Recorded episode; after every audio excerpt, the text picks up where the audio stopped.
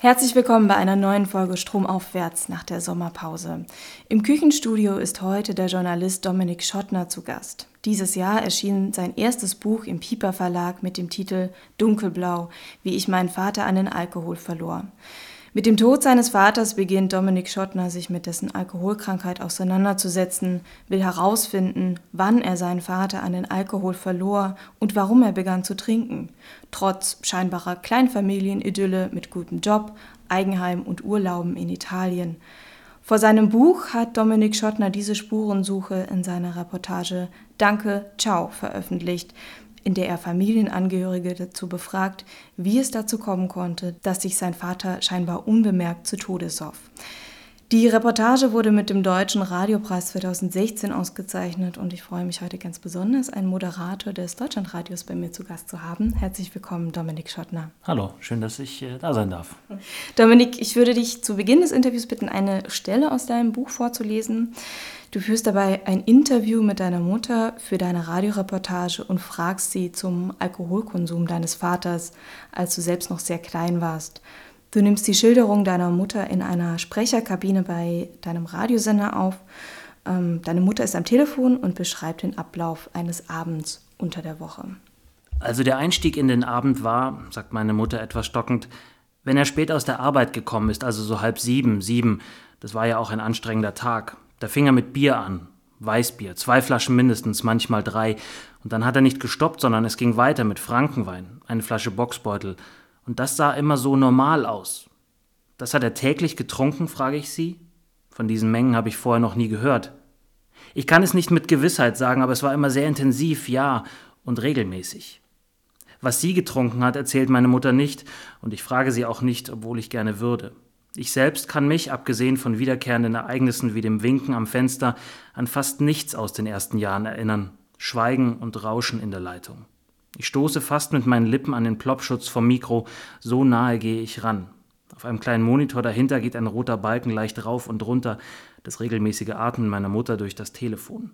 Im Kopf überschlage ich, wie viel Promille mein Vater gehabt haben muss nach zwei Weißbier und drei Schoppen Wein. Um die 1,5 Promille dürften es gewesen sein so viel wie jemand, der sehr schnell drei Mass Bier runterstürzt oder zwischen 15 und 20 Stammball Schnaps. Die Zahlen sind unvorstellbar für mich. Die Menge an Alkohol würde bei mir reichen, um mich am nächsten Tag bis zum Mittagessen an die Matratze zu fesseln. Ich müsste zwei Kopfschmerztabletten nehmen, eine vor dem Schlafengehen und eine nach dem Aufstehen. Ich müsste riesige Mengen Wasser trinken und wenn ich die Biere und den Wein außer Haus getrunken hätte, müsste ich auf dem Heimweg noch etwas essen. Pommes, einen Döner, Burger, irgend so etwas, Hauptsache fettig. Es wäre das beste Essen der Welt, das ich aber nicht mehr scharf sehen könnte, weil zur normalen Trübung meiner Kontaktlinsen am Abend noch die Alkomüdung meiner Augen dazu käme. Erstaunlicherweise hätte ich trotzdem keinerlei Probleme, den Weg nach Hause zu finden, denn egal wie viel ich getrunken habe, das schaffe ich aus einem mir unbekannten Grund immer. Gut möglich, dass ich, sobald ich in meine Wohnung gerumpelt wäre, den direkten Weg zur Toilette wählen und versuchen würde, das Gift aus meinem Körper zu würgen. Danach würde ich mir an Ort und Stelle die Kleider vom Leib friemeln, die Zähne putzen, ins Bett wanken und lange schlafen. Mein Vater war da anders. Er trank außer in Rothenburg nie außer Haus, und so hat er nach dem letzten Glas Wein immer seine Pfeife auseinandergeschraubt, ausgeklopft, wieder zusammengeschraubt und in der kleinen braunen Ledertasche verstaut, daneben die Filter und den Tabak. Dann hat er sich leicht auf die Oberschenkel geklopft, einmal über die Knie gestrichen und ist die Treppe nach oben ins Bett gestiegen. Die Nächte verbrachte er wie immer schnarchend. Kurz vor halb sieben stand er auf, um 7.47 Uhr ging die S-Bahn. Ich habe ähm, ehrlich gesagt bei dem Titel deines Buchs und äh, was ich so drüber gehört habe, damit gerechnet, dass es eine Geschichte wird äh, über einen totalen, brutalen Absturz, ähm, Obdachlosigkeit, mehrere Entzüge, weitere Rückfälle. Aber es war ja ein erschreckend normales Leben, das dein Vater geführt hat. Und ähm, eine erschreckend normale Geschichte, wie sie wahrscheinlich millionenfach ähm, in Deutschland passiert. Ähm, ja, also einerseits zum Glück erschreckend normal, weil das natürlich auch ähm, für mich lange Zeit dann Normalität als, als Kind mit sich gebracht hat. Also ich bin normal aufgewachsen sozusagen, habe von Alkoholismus nichts mitbekommen.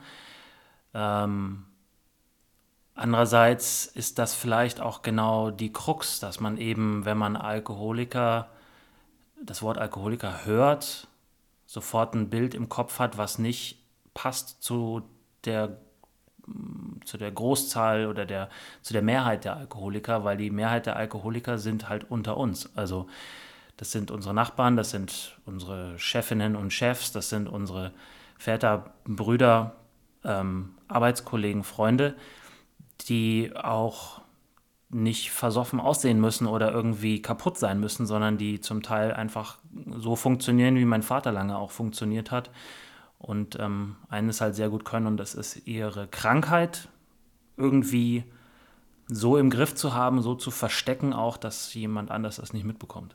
Wann oder kannst du dich daran erinnern, ob du als Kind oder Jugendlicher irgendwann gemerkt hast, dass dein Vater Alkoholiker ist? Nee, also als Kind habe ich sowieso davon nichts äh, mitbekommen. Ich meine, wenn das nicht wirklich sehr präsent ist, weil jetzt Flaschen rumstehen oder weil, weil einfach ja, weil, weil Alkohol ständig getrunken wird, dann kriegt man sowas als Kind erstmal auch nicht so richtig mit. Also bei mir war das jedenfalls nicht so. Als Jugendlicher hatte ich zu meinem Vater eigentlich kaum Kontakt. Meine Eltern haben sich scheiden lassen, da war ich ähm, elf. Und dann war er so die ganze Zeit meiner Pubertät und auch meines jungen Erwachsenen-Daseins sozusagen, war er eigentlich nicht besonders präsent irgendwie. Und ähm, ich habe das erst mitbekommen, als ich ähm, mit meiner Frau äh, äh, zusammen oder meine Freundin, jetzt Frau, kennengelernt habe und mit der zusammengezogen bin und ähm, er ja so oft bei uns angerufen hat und aber immer komischer wurde am Telefon und ich sie dann ihr dann irgendwann davon erzählt habe. Da war ich aber schon Anfang 30. Also das hat echt lange gedauert, bis ich das gecheckt habe, weil aber auch alle anderen das nicht so richtig mitbekommen haben, dass er eben ein Alkoholproblem hat. Mhm. Ähm, du bist in der Nähe von München aufgewachsen. Ähm, war das ein Vorort nochmal? Oder ja. ein, wie, wie viele Einwohner? Mittlerweile sind es, glaube ich, so 15.000. Das ist einer von diesen äh, gesichtslosen äh, Wohnorten mit äh, schönen roten Ziegeldächern auf den Reihenhäusern und alle ähm, schlafen da und fahren äh, morgens in die Stadt zum Arbeiten und kommen abends wieder nach Hause und gehen vielleicht noch zum Fußballtraining, so wie das bei mir war. Ähm, das war kein schlechter Ort, um aufzuwachsen. Ich fand das eigentlich ganz schön und gerade für Kinder in einer Siedlung aufzuwachsen, wo keine Autos fahren, das ist irgendwie schon, schon schön. Aber trotzdem, trotz dieser Enge in so Reihenhaussiedlungen kann man sich ja irgendwie fast auf die Teller gucken durch die, durch, durch die Wohnzimmerfenster. Also trotz dieser Enge war äh, die soziale Kontrolle offensichtlich doch nicht so gut, weil sonst hätten, hätte man das früher gemerkt, dass mein Vater so ein Problem hat. Oder andere Möglichkeit, die Leute haben halt einfach nichts gesagt, weil ähm, er eben, wie du gesagt hast, so ein erschreckend normales Leben gelebt hat. Er hat halt sehr lange einfach weiter gearbeitet und funktioniert, wie meine Mutter das genannt hat, sah dabei auch immer noch ähm, einigermaßen blendend aus und ähm, roch gut. Und das ähm, überdeckt im wahrsten Sinne des Wortes halt viel. Hm. Ja. Ich bin äh, auch so ähnlich aufgewachsen, also auch in Süddeutschland und ähm, eher in so einer ähm, in so einer dörflichen Gegend, äh, so katholisch geprägt, ähm, was ja auch immer, wie ich finde, eine große Rolle spielt. Und kenne auch so dieses Schweigen, das gewisse Probleme umhüllt, über das man dann einfach nicht spricht. Und für, deinen, für dein Buch fragst du jetzt relativ frei raus bei Verwandten und Freunden deines Vaters nach und fragst dir direkt auch nach dem Umgang mit dem Alkohol. Wie unangenehm und anstrengend war das da in dem Leben deines Vaters rumzustochern? Ähm, ich hatte es mir auf jeden Fall schwieriger vorgestellt, als es am Ende war. Also ich habe mir ähm, eine Liste gemacht von Menschen, mit denen ich gerne sprechen wollte. Da waren natürlich äh, meine Mutter, also die erste Frau meines Vaters, dann die zweite Frau meines Vaters, ähm, die Tochter meines Vaters, meine ja, Schwester, Halbschwester, ähm, dann die letzten verbliebenen Verwandten, die es noch irgendwie gibt ähm, auf der Seite meines Vaters und ein paar alte Arbeitskollegen und Freunde. Und ich hatte eigentlich damit gerechnet, dass alle ähm, sagen, sie wollen da nicht drüber reden. Erstens, weil es noch relativ frisch war, dass mein Vater gestorben war. Ähm, weil das auch was ist, worüber man nicht so offen redet. Also ähm, das ist einfach, obwohl wir jetzt im Jahr 2017 sind, irgendwie noch so eine Art Tabuthema, ohne ein Tabuthema zu sein. Also wenn man sich natürlich dann sein eigenes Trinkverhalten irgendwie vor Augen führen muss. Aber wie schon bei dem Radiostück, ähm, wo ich ja mit meiner, da hatte ich mit meiner Mutter und meiner äh, Stiefmutter sozusagen gesprochen und die haben mir schon ganz frei äh, erzählt, was sie so bedrückt hat und wie sie das so empfunden haben. Und fast alle, bis auf eine Person, haben wahnsinnig offen mit mir darüber gesprochen, ähm, was ich nicht erwartet hatte, ähm, was aber ja umso, ja, wie, äh, umso mehr Verantwortung in meine Hände gelegt hat, weil das sind ja ähm, auch Geschichten ähm, interner, familieninterner, die da, die sie mir da erzählt haben, mit denen man sehr vorsichtig umgehen muss, mit denen ich sehr vorsichtig umgehen musste. Und ich hoffe, dass es mir gelungen ist, im Buch da niemanden irgendwie vorzuführen, weil natürlich geht es, wenn ich die Frage stelle, was habt ihr gemerkt bei meinem Vater, es ist immer so ein impliziter Vorwurf ja dabei. Ihr habt nichts gemerkt oder äh, ihr hättet doch was merken können. Und ähm, das war mir wichtig, die Leute, den Leuten sozusagen die Angst zu nehmen, dass ich sie beschuldigen will oder ähm, irgendwie ähm, einen Schuldigen suche, der nicht ich bin. Weil ich die Frage mir natürlich selber auch stellen kann, wo, wo war ich, warum habe ich nicht reagiert und oder habe ich zu wenig getan. Ja, und es war aber diese ganzen Sorgen hatte ich vorher, die ganzen Sorgen hatte ich natürlich hinterher nach den Gesprächen auch noch, als ich das aufgeschrieben habe. Aber im Großen und Ganzen waren die Leute sehr offen. Und das, diese, ähm, dieses Redebedürfnis, das, ähm, auf das stoße ich jetzt immer wieder bei Lesungen und auch, ich kriege sehr, immer noch sehr viele Mails und, und Botschaften bei Facebook, wo mir Leute, die ich nicht kenne, die das nicht tun müssten, mir ihre Geschichten erzählen von sich selber entweder, weil sie alkoholkrank sind oder waren oder von irgendwelchen Angehörigen oder Freunden. Und das ähm, beeindruckt mich, deren Offenheit. Ähm, das bedrückt mich auch teilweise ein bisschen, weil das einfach harte Geschichten zum Teil sind. Ähm, aber es zeigt mir vor allem, dass es halt irgendwie richtig und auf eine Weise auch irgendwie wichtig war, sich so, dass ich mich so geöffnet habe. Ähm, oder ich meine, diese Fragen eben gestellt habe und andere Leute sich dafür halt geöffnet haben, weil es immer eben noch so ein Tabuthema ist, über das man nicht so gerne spricht. Aber darüber sprechen ist eine der wenigen Möglichkeiten, dieses Thema überhaupt halt anzugehen. Was hast du genau gesucht, als du die Leute aufgesucht hast? Ich wollte herausfinden in dem Buch, ob es irgendwie ein, eine rote Linie, sozusagen eine rote alkoholische Linie im Leben meines Vaters gibt. Ob es sozusagen einen Anfang gibt. Jeder trinkt irgendwann mal zum ersten Mal. Fast alle in Deutschland trinken irgendwann mal Alkohol. Ähm, die einen entscheiden sich dann weiter zu trinken, mehr oder weniger und dann gibt es ein paar ganz, ganz wenige, die überhaupt nichts trinken.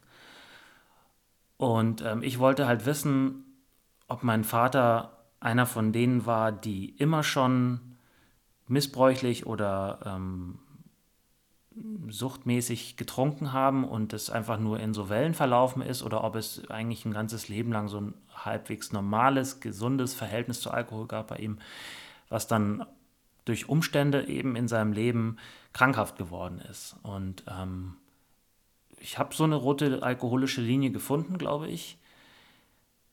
Die kann, kann, man aber leider wahrscheinlich bei ganz vielen von uns finden. Ne? Also ich sehe die bei mir selber halt auch und das war auch, also wenn du fragst, was war das Ziel oder was war meine Absicht da bei dieser Suche, dann war auch natürlich eine Frage, die ich mir gestellt habe, kann mir dieses gleiche Schicksal wie ihm drohen? Weil ich bin nun mal sein Kind, ich habe seine, einen Teil seiner Gene bekommen, ähm, ich bin auch in einer ähnlichen Situation aufgewachsen wie er.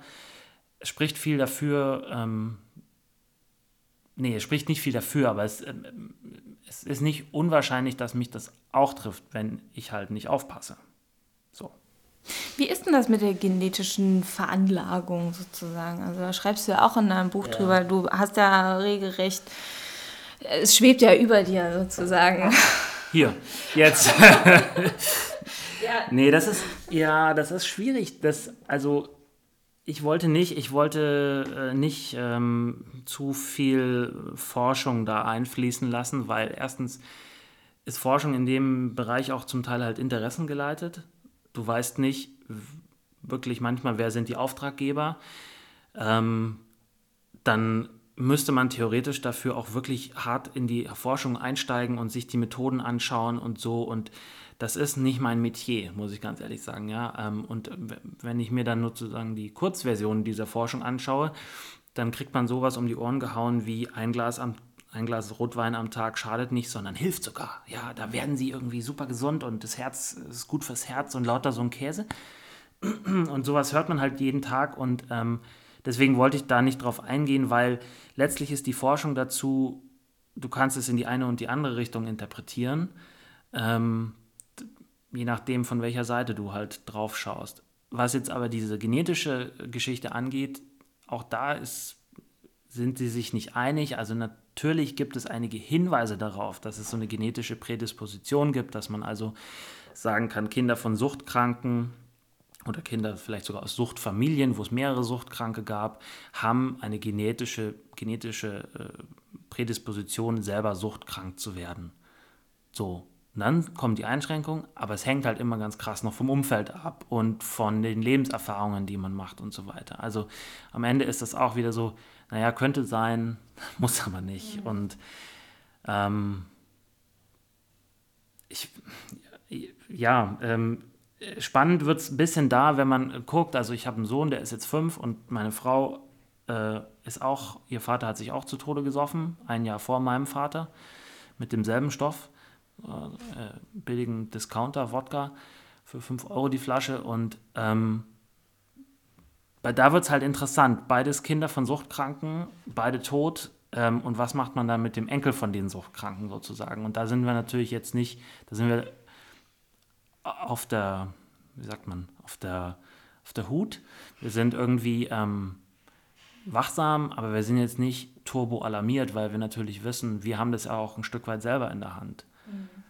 Man darf das Thema nicht verteufeln. Und das ist auch mir ganz wichtig bei dem Buch gewesen, dass es eben nicht darum geht, so ein, sozusagen so eine Streitschrift gegen den Alkohol zu schreiben, sondern eben eigentlich ein Plädoyer dafür, auch mal die Menschen um einen rum mal ein bisschen genauer nochmal anzugucken, vielleicht Unregelmäßigkeiten nicht einfach wegzubürsten oder drüber hinwegzusehen, sondern darüber auch mal nachzudenken und sich zu trauen, auch im Falle des Falles, wenn man merkt, da hat vielleicht jemand ein Problem, sich trauen, den anzusprechen, was ultra schwer ist, aber was vielleicht mal Überwindung kostet, aber denjenigen vielleicht davor bewahren kann, alkoholkrank zu werden oder in irgendeiner Weise abzurutschen. Aber ist leichter gesagt als getan.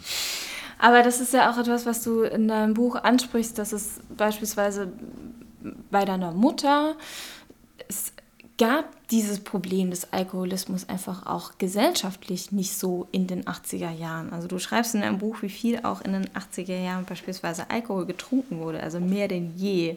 141 Liter Bier, 15 Liter Wein, knappe 7 Liter Spirituosen und zusammen 12,5 Liter Ethanol pro Kopf. Also ähm, die 80er waren schon ganz schön heftig. Also sowohl in der BRD als auch in der DDR, die haben sich da nicht so wahnsinnig viel genommen. Es mag vielleicht unterschiedliche Motivationen gegeben haben zu trinken.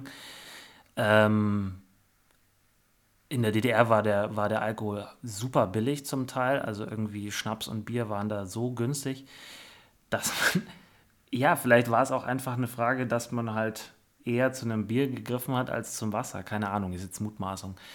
Ähm, warum das letztlich jetzt seitdem zurückgegangen ist, man muss ja sagen, es ist zurückgegangen, aber es ist nach wie vor auf einem sehr hohen Niveau. Also wir trinken nach wie vor im Schnitt, statistisch gesehen, trinkt jeder von uns elf Liter reinen Alkohol ungefähr pro Jahr. Reinen Alkohol. Und das teilt sich halt auf auf eine Badewanne Bier und, und ein bisschen Wein und ein bisschen Sekt und ein bisschen Wodka und so.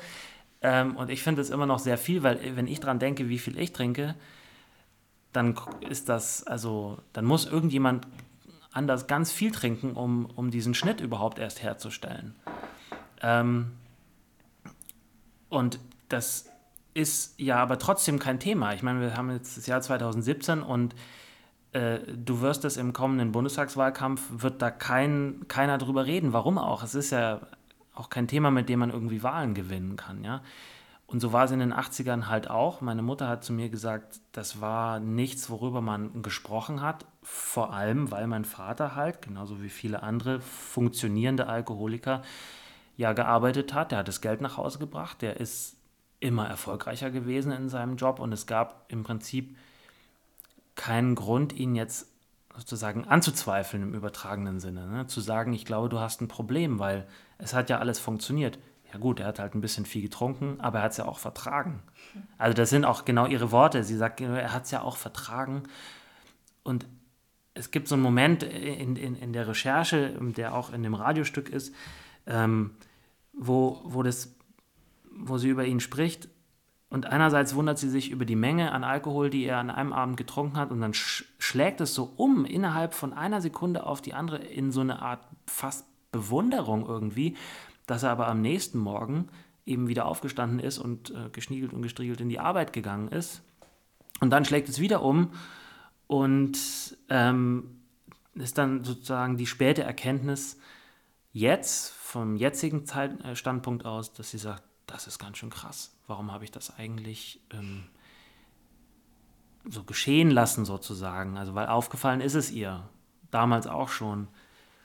Und dass sich meine Eltern haben scheiden lassen, ist, hat mit Sicherheit auch mit Alkohol zu tun gehabt. Aber ähm, ja, jemand anzusprechen und zu sagen, ich glaube, du hast ein Alkoholproblem, ist halt sauschwer. Mhm.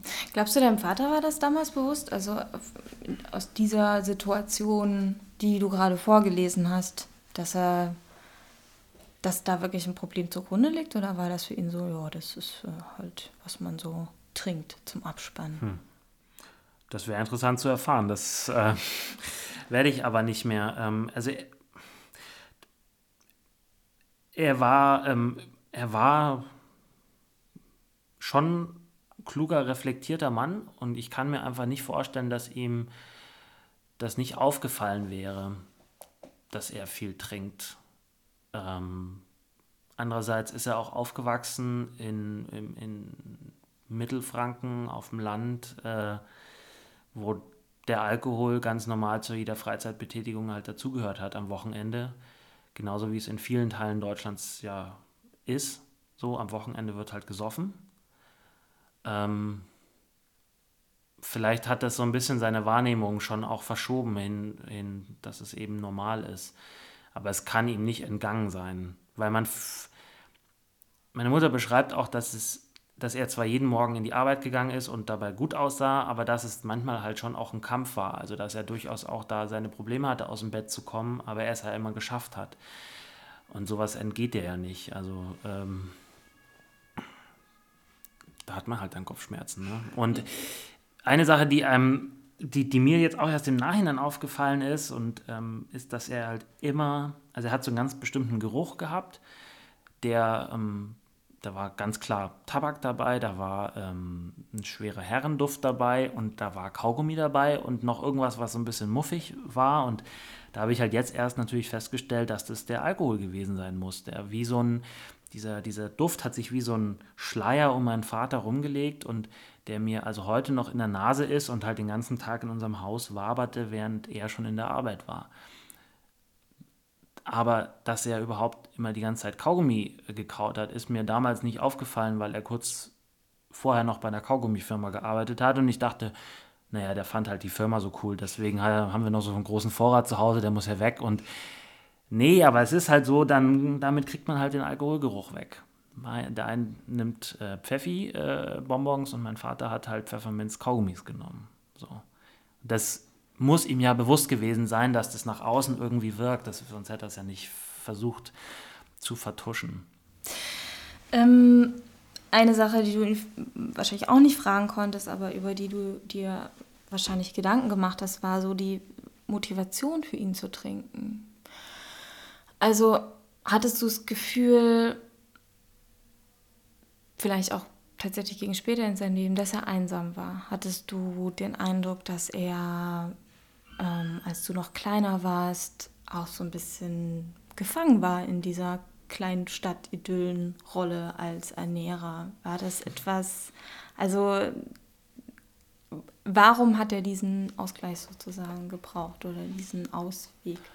Also ich glaube, da gibt es unterschiedliche Motivationen, weil auch Leute, die sozusagen verantwortungsbewusst mit, ähm, mit Alkohol umgehen, haben ja unterschiedliche Motivationen zu trinken. Ich würde mir jetzt von, beantwortet das gleich, aber ich, nur um sozusagen das auf jeden selber irgendwie runter zu oder zu übertragen. Wenn ich jetzt trinke, dann gibt es mal einen Abend, ich trinke sehr wenig, aber wenn ich mal trinke, dann es gibt dieses berühmte Feierabendbier, das trinkt man halt irgendwie, weil der Tag irgendwie scheiße war oder anstrengend war und dann gibt es diesen, diesen Moment der dieser Entspannung, so das, wo du, wo du das trinkst und du merkst, okay, jetzt geht es ganz langsam ins Blut über und jetzt komme ich runter. Manche lösen das mit Yoga oder keine Ahnung, Meditation oder was, aber Alkohol ist da ein erstens erlaubtes, auf vielen Ebenen erlaubtes Mittel, um das auch herbeizuführen, auch weil man es ja ganz gut dosieren kann. Ne? Und dann gibt es halt so einen Alkoholkonsum, der speist sich äh, daraus, dass man mit Freunden unterwegs ist und dann wird es halt lustiger, weil alle irgendwie so langsam die Hemmung und das Sprachzentrum verlieren.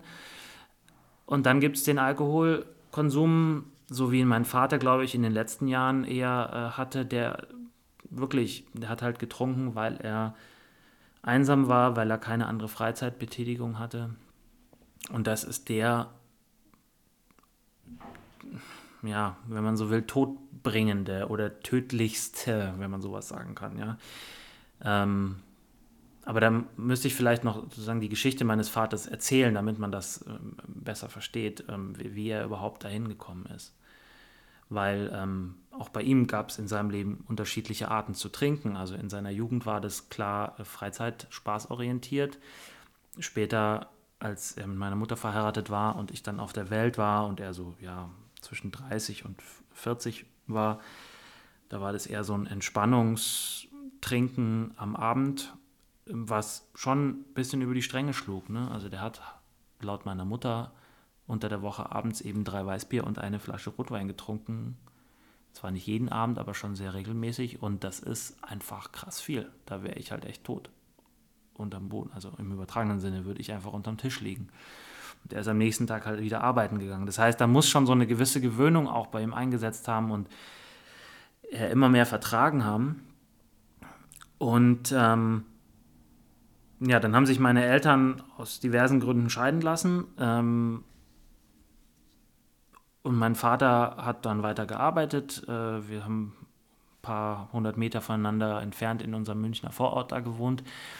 Äh, irgendwann hat er dann eine neue Frau kennengelernt, beziehungsweise eine alte Freundin aus seiner Heimat wieder neu kennengelernt und hat die dann geheiratet. Ähm, und ist nochmal Vater geworden. Und äh, ungefähr zu der Zeit, als äh, seine Tochter auf die Welt kam, hat er aber seinen Job verloren und ähm, nicht sofort wieder einen Einstieg gefunden. Und aus diesem nicht sofort wieder einen Job finden wurde letztlich so eine 18 Jahre währende Arbeitslosigkeit, bis er halt gestorben ist. Das wusste zu dem Zeitpunkt, konnte keiner absehen, ne, dass das so lange dauern würde. dann ist die Tochter zur Welt gekommen und dann hat er eben äh, wurde er Hausmann. So. Und ähm, Vater und hat so ein bisschen den Haushalt geschmissen und die Tochter eben erzogen, ist mit ihr zum, zum äh, Babyschwimmen und zur Krabbelgruppe gegangen und ähm, hat das, glaube ich, schon auch genossen, nochmal relativ spät in seinem Leben Vater zu werden. Ähm, und nach allem, was ich so erfahren habe, hat er das auch gut gemacht.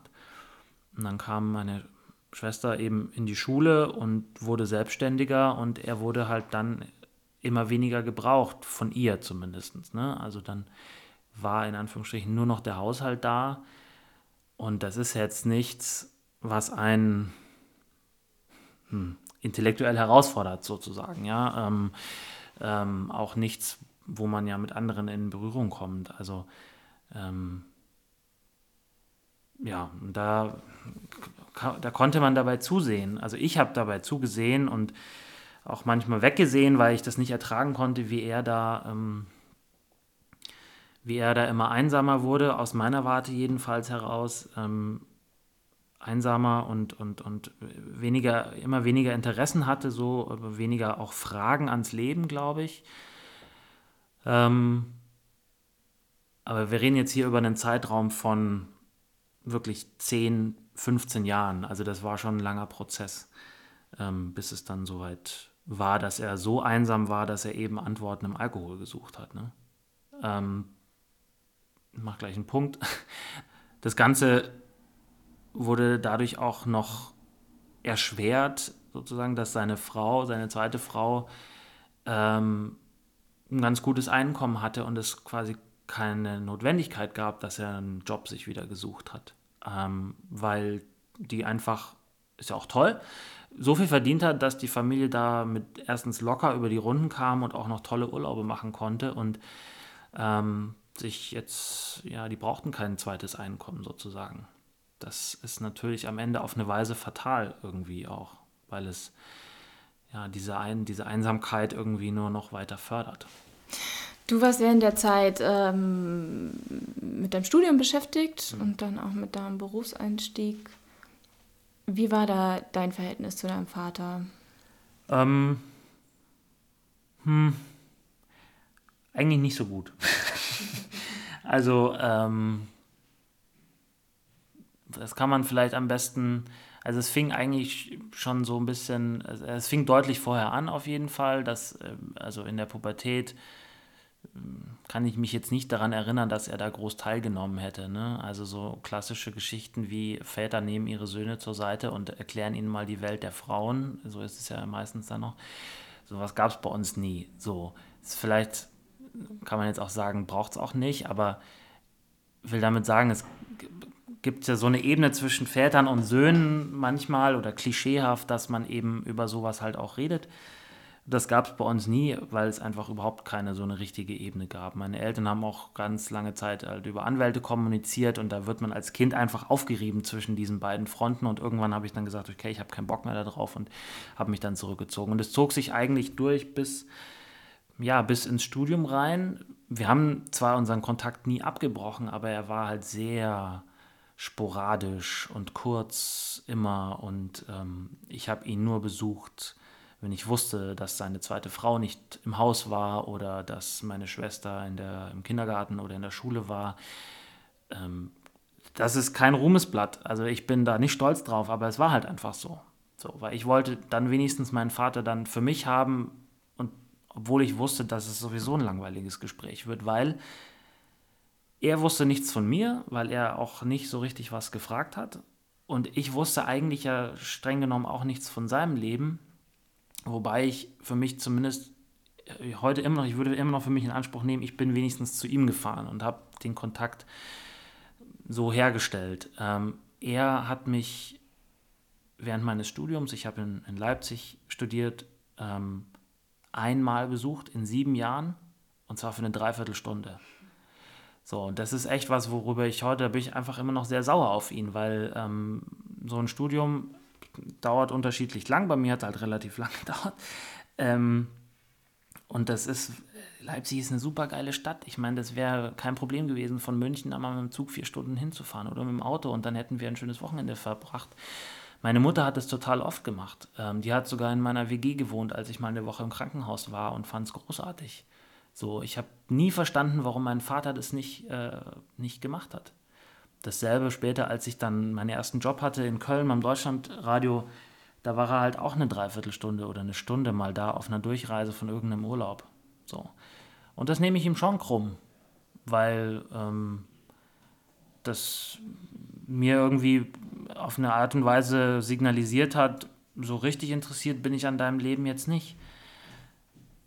Ähm, und dann ist die Frage natürlich, was hat das mit dem Alkohol zu tun oder hat das was mit dem Alkohol irgendwie zu tun? Das kann man, das wäre jetzt komfortabel, das darauf zu schieben zu können, aber das war nicht so. Mein Vater hatte halt ein anderes Leben sich aufgebaut und in dem Leben spielte ich nicht so eine große Rolle.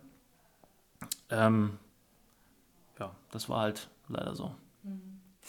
Ich glaube, der erste Versuch deines Vaters, ähm, sich seiner Krankheit anzunehmen, war durch das Konzept des kontrollierten Trinkens. Und äh, da habe ich hier bei dem Podcast ja auch ein Interview geführt mit Dr. Joachim Körkel, der auch in deinem Buch vorkommt.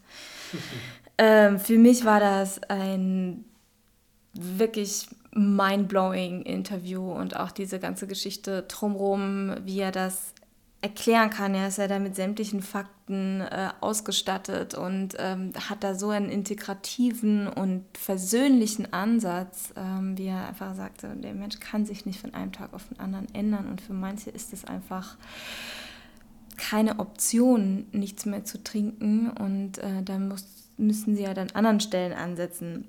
Er sagt aber auch, es ist auch nicht für jeden und für mhm. deinen Vater war es eben auch nichts. Ähm, wie stehst du denn zu dem Konzept? Jetzt hat es ja bei deinem Vater nicht geklappt, aber. nee, das hat nicht geklappt. Ich ähm, stehe dem relativ kritisch gegenüber. Äh, nicht nur, weil es bei meinem Vater nicht geklappt hat, sondern weil ich, und das sage ich jetzt ähm, vor dem Hintergrund, dass ich jetzt nicht mich bis in die letzte Verästelung mit diesem Konzept auseinandergesetzt habe, sondern sozusagen die Grundidee ist ja, dass man über die Dokumentation des eigenen Trinkverhaltens dahin kommt, erstmal zu erkennen, was man trinkt, um dann eben in einem weiteren Schritt zu gucken, wie kann man diesen Konsum zu kann man den kontrollieren. So, das, der Name ist Programm, kontrolliertes Trinken. Ähm, und ich glaube, und das habe ich jetzt auch in echt vielen Gesprächen, auch bei den Lesungen und immer wieder, wenn, de, wenn das Gespräch auf kontrolliertes Trinken kommt und in Lesungen sind oft trockene Alkoholiker zu Gast, dann schütteln alle ganz krass heftig mit dem Kopf. Alle sind total sagen, ist so ein Scheiß, so ein, so ein blödes Konzept, kann nicht funktionieren, außer für Leute, die nicht krank sind die vielleicht nur in Anführungsstrichen missbräuchlich trinken, die noch eben noch nicht so eine körperliche Abhängigkeit haben. Und das ist das, was ich diesem Konzept sozusagen vorwerfe, aber jetzt auf so einer Laienebene, ja, dass es halt, ähm, dass es auf eine Weise, ich weiß, dass es das nicht tut, aber ich überspitze es jetzt, dass es ignoriert, dass es eine Krankheit ist, sondern dass es sagt, es ist irgendwie so eine Willensgeschichte, was ja auch so ein sehr landläufiges Verständnis von Alkoholismus ist in Bayern würde man sagen, das schaffst schon.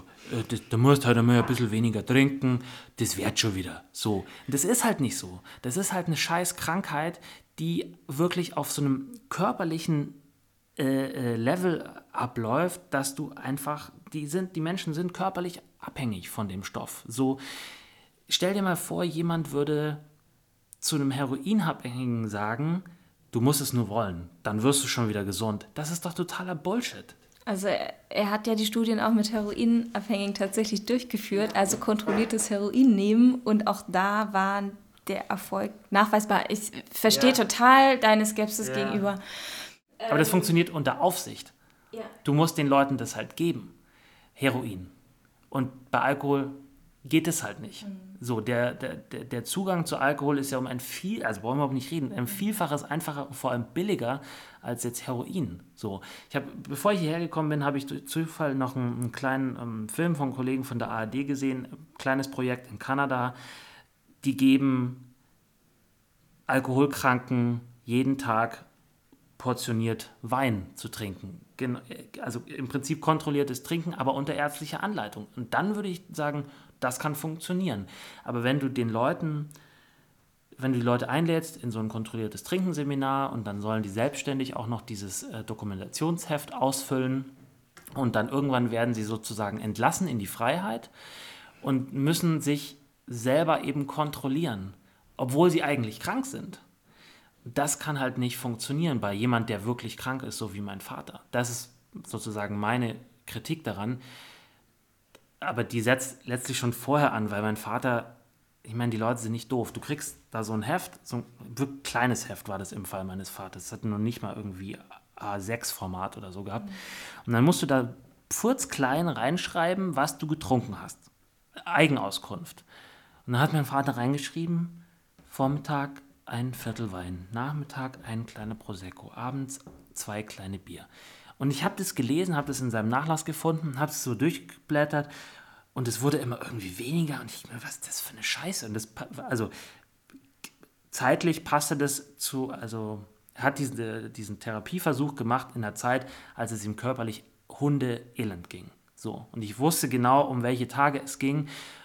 Und sozusagen meine Erinnerung korrespondierte null mit dem, was in diesem Büchlein stand, was übrigens auch noch mit Bleistift reingeschrieben war. Also ich, ich, finde, also ich finde, es hat so viele Schwachstellen, dass es für mich jedenfalls kein Konzept ist, was ich gutheißen würde. Aber ich, ich glaube, dass das, also ich will dem Herrn das jetzt auch nicht absprechen, das ist auch nicht meine, meine Aufgabe. Aber ich sage nur, für meinen Vater hat es nicht funktioniert und ich glaube, für andere Leute, die so krank sind, wie mein Vater krank war, ist es auf jeden Fall nicht so der groß erfolgversprechende Weg. Mhm. Weil die halt, die sind krank und diese Krankheit muss man als solche akzeptieren und ähm, sozusagen, du gibst dem Affen Zucker, wenn du, also ähm, du kannst diese Krankheit nach der großen, nach der überwiegenden Meinung der, der, der, der Ärzte auf dem Gebiet nur heilen, indem du dich fernhältst von dem Gift. Aber man kann darüber reden. ja, also ich, ich, will mich jetzt auch davor hüten. Also es gibt nicht den einen Weg, es gibt... Ähm doch, doch, doch, es, es gibt schon einen Weg und das ist ähm, Alkohol eben als... Ähm, nicht als Grundnahrungsmittel, wie der Seehofer das sagen würde, äh, äh, ähm, darzustellen, sondern es ist auf eine Art und Weise eine Droge, es ist ein Rauschmittel. Und ähm, wenn man das akzeptiert, dann akzeptiert man gleichzeitig auch, dass es eben zu so einer Krankheit kommen kann. Und das ist, glaube ich, schon ein ganz wichtiger Schritt, dass man eben sagen kann, okay, das kann auch eine Krankheit sein und wenn es eine Krankheit ist, dann muss man die halt entsprechend behandeln. Aber sie nicht so abzutun und nicht mit den Achs Schultern zu zucken und zu sagen, ja, machen doch alle, gehört irgendwie dazu, gehört zu Deutschland. Ja, ja, sicher, gehört dazu, aber es ist halt trotzdem von seinem Wesen her irgendwie ein Rauschmittel. Ähm, Du bist mit Anfang 30 ähm, mit deinem Vater gemeinsam eine Woche nach Mallorca gefahren. Wie kam es dazu? Ähm, das war im Oktober 2012. Äh, kurze Zeit vorher war meine Oma gestorben, also die Mutter meines Vaters und auch so ein bisschen der letzte familiäre Halt meines Vaters ähm, außerhalb seiner Familie und abgesehen von mir sozusagen. Ähm, und da gab es so ein, ganz, ein relativ überschaubares Erbe und ähm, das er verwaltet hat. Und ich habe irgendwann zu ihm, nein, und ich habe bei der Trauerfeier für meine Oma die Trauerrede gehalten und ähm, habe an meinen Vater gerichtet gesagt, dass äh, jetzt, ähm, wenn die Oma jetzt tot ist, müssen wir schauen, dass wir wieder einen Weg zueinander finden, dass wir direkt miteinander kommunizieren, weil wir vorher ganz viel über Bande kommuniziert hatten. Sie war so ein bisschen die Botschafterin zwischen uns beiden, weil wir einfach, ja, wir hatten halt über sehr lange Zeit nicht so einen richtigen Draht zueinander und meine Oma hat dann vermittelt, wenn ich ein Problem mit ihm hatte, hat sie ihn angerufen und umgekehrt. Und ähm, das, dann war sie nicht mehr da und dann mussten wir irgendwie schauen, dass wir halt selber so einen Draht etablieren. Und das habe ich ihm sozusagen vor Zeugen auf dieser Trauerfeier gesagt und habe dann aber auch gefühlt, ich muss jetzt irgendwie einen Vorschlag machen, wie wir das halt angehen können und habe gesagt, komm, dann lass uns halt bitte mal gemeinsam verreisen. Und das hat er irgendwie sofort aufgenommen, weil Verreisen war ja sein großes Ding und er ist auch wirklich gut in Organisieren in solchen Dingen. Sogar so gut, dass ich irgendwann mal zu ihm gesagt habe, warum er ihn gefragt habe, warum er nicht eigentlich ein Reisebüro aufmacht, wenn er ohnehin, also keine Ahnung, Buchungscodes und mit so langweiligem Zeug sich halt auseinandergesetzt hat und das einfach gut konnte so. Ähm, ja, und dann hat er aber so eine, hat er halt einen Teil dieses Erbes genommen. Das klingt jetzt größer als es ist. Hat halt eine Reise gebucht und die von dem Erbe bezahlt. Es war eine Wanderreise mit so einer Gruppe. Ich war der Jüngste, die meisten waren so um die 60. Entsprechend war das Tempo bei diesen Wanderungen, es war halt sehr entspannt. Tagsüber bei den, ähm, bei den Wanderungen hat man schon gemerkt, dass er nicht wirklich gut beieinander ist. Ähm, das war so auch kurz nachdem er dieses ähm, kontrollierte Trinken gemacht hat. War nicht gut beieinander, war, hat immer ständig geschwitzt, hinten dran gewesen, ähm, in den Mittagspausen sich zwei Bier hinter die Binde gekippt, um halt irgendwie halbwegs wieder ja, klarzukommen auf eine Weise. Und wir haben es eigentlich nicht geschafft, ins Gespräch zu kommen die ganze Woche über. Nicht so richtig. ähm, bis zum vorletzten oder vorvorletzten Abend, da saßen wir dann in der Hotelbar und ähm, saßen so da und haben beide ein Bier getrunken und ich wusste aber zu dem Zeitpunkt schon, dass er ein Alkoholproblem hatte und habe aber, ähm, ich weiß nicht warum, aber ich habe halt auch trotzdem Bier getrunken und er auch. Und ähm, dann irgendwann ging der Barkeeper ins Bett oder ging halt einfach und hat aber ähm, den Zapfhahn offen gelassen. Man, manche Zapfhähne kann man abschließen und den nicht oder hat er halt einfach nicht gemacht und dann habe ich meinem Vater so in die Seite äh, gestoßen und gesagt, guck mal, der Zapfhahn ist offen.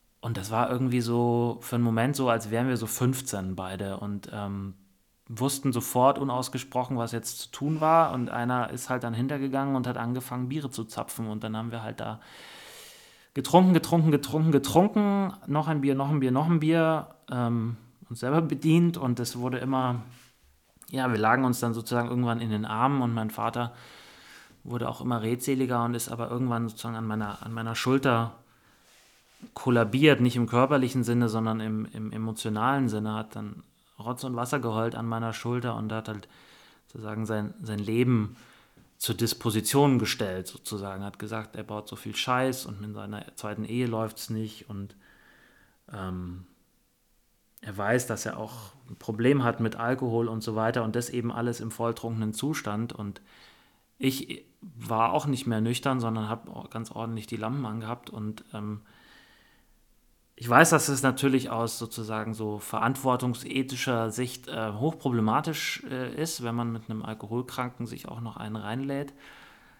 Aber es war wie so eine Erfüllung eines lange gehegten Wunsches, dass ich mit meinem Vater einmal in meinem Leben so eine, so eine Art Initiationsritus irgendwie begehe, weil ich äh, in der Hinsicht noch ganz relativ also ich habe so eine blöde Vorstellung gehabt, dass, ähm, dass Väter halt so gewisse Dinge machen müssen mit ihren Söhnen. Und eine Sache ist eben, sie klären sie über Sexualität auf äh, und Frauen oder Männer, wie auch immer. Und ähm, die andere ist, dass sie ihnen beibringen, was es heißt zu trinken, aber also mit dem Hinter, äh, Hintergrund oder mit dem Ziel, sie eben darüber aufzuklären, sie der, die Gefahren ihnen aufzuzeigen. Und das hat mein Vater halt nie gemacht, weil er in der Pubertät halt nicht da war. So, und das habe ich mir selber beigebracht sozusagen. Also meine Mutter hat es auch nicht gemacht, mein Stiefvater auch nicht. Aber ich hatte einen Fußballverein, der hat das erledigt. Ähm, aber trotzdem, es gab diesen, ich hatte diesen, ich hatte diesen, diesen Wunsch irgendwie noch so in mir und ich glaube, das war so unbewusst sozusagen die Vollendung oder die Erfüllung dieses Wunsches, dass ich an dem Abend mit ihm da auf, in, dieser, in dieser Bar versackt bin, auf diese, ja, diese leicht pubertäre Art und Weise, da halt die Zeche zu prellen. Aber ich fand es irgendwie großartig und es war eigentlich so ein, einer der wenigen Momente, wo, an die ich mich erinnern kann in den letzten Jahren, wo ich meinem Vater wirklich sehr nahe war, ähm, also körperlich vor allem, emotional aber auch so, weil wir jetzt nicht so die ganz super körperlichen waren, immer miteinander, aber in dem Fall eben schon. Und ich will das nicht missen, auch wenn ich weiß, dass es natürlich nur durch Alkohol zustande gekommen ist. Zeigt aber halt auch, dass es Alkohol halt auch erfüllt halt Funktionen auch. Und äh, auch gesellschaftliche Funktionen. Also ich werde es auch immer wieder sagen, es gibt so viele Verträge, es gibt so viele Ehepaare, es gibt so viele Kinder und so viele Freundschaften, die es ohne Alkohol nicht gäbe. Äh, irgendeine Funktion, also es erfüllt ja offensichtlich ganz, ganz dringend auch Funktionen, deswegen will ich den Alkohol da halt auch nicht in Bausch und Bogen irgendwie verteufeln. Mhm. Ähm, dein Buch und auch deine Reportage beginnt äh, mit dem Tod deines Vaters, sondern ähm, in deinem Buch hast du den Songtext zu dem Song About Today von der Band The National abgedruckt und mhm. der Song kommt auch in der Reportage vor. Und ähm, dort kommt auch der Satz vor, How close am I to losing you? Was bedeutet der Song für dich? Ähm, ich bin äh, ein großer Fan von dieser Band ähm, und habe auf dem, an dem Tag, nachdem mein Vater gestorben war, bin ich ähm, von Berlin mit dem Auto nach Rothenburg gefahren, ob der Tauber. Das sind auch so 550 Kilometer und ich komischerweise bin ich einen anderen Weg gefahren als sonst. Äh, normalerweise würde man einfach die A9 runterbrettern und dann irgendwann die A6 rüberfahren Richtung Heilbronn und dann wäre man auch schon fast da. Und da bin ich, ich weiß nicht warum, keine Ahnung, aber bin ich irgendwie durch Thüringen durchgefahren und bin in eine andere Autobahn gefahren und kam in so einen krassen Schneesturm und ähm, habe einfach alle Alben durchgehört von The National, die ich hatte, und das sind alle. Und dann kam dieser Song und ich habe gedacht, die kenne ich ja gar nicht. Komisch, ich kenne doch eigentlich alle Songs von dieser Band. Und, und dieser Song kam ähm, durch Shuffle irgendwie, wurde gespielt und ähm, ich habe dann so zugehört und es war halt so eine kitschige Filmszene. Ich fahre zu meinem toten Vater durch den Schneesturm alleine, meine Lieblingsband kommt und dieser krasse Text kommt auch noch. Und ähm, passte auch noch so wie die Faust aufs Auge zu dieser Situation. Und das ist, ja, so, so gehören dieser Song und mein Vater und ich sozusagen zusammen gibt noch andere Songs von der Band, die auch gut gepasst hätten. Es gibt ähm, einen Song, der heißt Slipping Husband, der ist von einer der ersten Platten. Da geht es ganz explizit halt auch äh, äh darum, dass ein Vater, ein Ehemann halt irgendwie durchrutscht, dass der irgendwie so nicht mehr zu greifen ist irgendwann, so wie mein Vater das ja auch war. So das Bild, das ich von meinem Vater habe, ist, dass er sozusagen durch sein Leben rutscht, also am Anfang hat er noch sozusagen die Kontrolle über sich und sein Leben und irgendwann rutscht er nur noch so und alle gucken ihm irgendwie so dabei zu und irgendwann ist er weg. So und rutscht so, so einen Abhang irgendwie runter. Und ja, The National haben das natürlich auch durch diese krasse Stimme von dem, von dem Matt Berninger, ähm, drücken dieses Gefühl irgendwie für mich so sehr aus. Ja, auch weil Matt Berninger übrigens selber ganz gerne mal getrunken hat, also der Sänger. Dominik, ich danke dir sehr für deine Offenheit, ähm, für das Buch und die Reportage, die du über deinen Vater geschrieben hast und für das Interview. Vielen Dank für die Einladung. Zu Gast bei Stromaufwärts war heute der Journalist und Buchautor Dominik Schottner. Sein Buch Dunkelblau, wie ich meinen Vater an den Alkohol verlor, ist im Pieper Verlag erschienen. In der nächsten Folge Stromaufwärts ist der Musiker und Autor Martin Spieß zu Gast.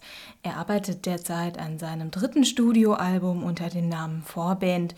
Und wir sprechen nicht nur über seine Musik und Bücher, sondern auch über das nicht immer einfache Leben als Künstler, die Kompromisse, die er dabei eingehen musste und letztendlich über das Leben im Prekariat.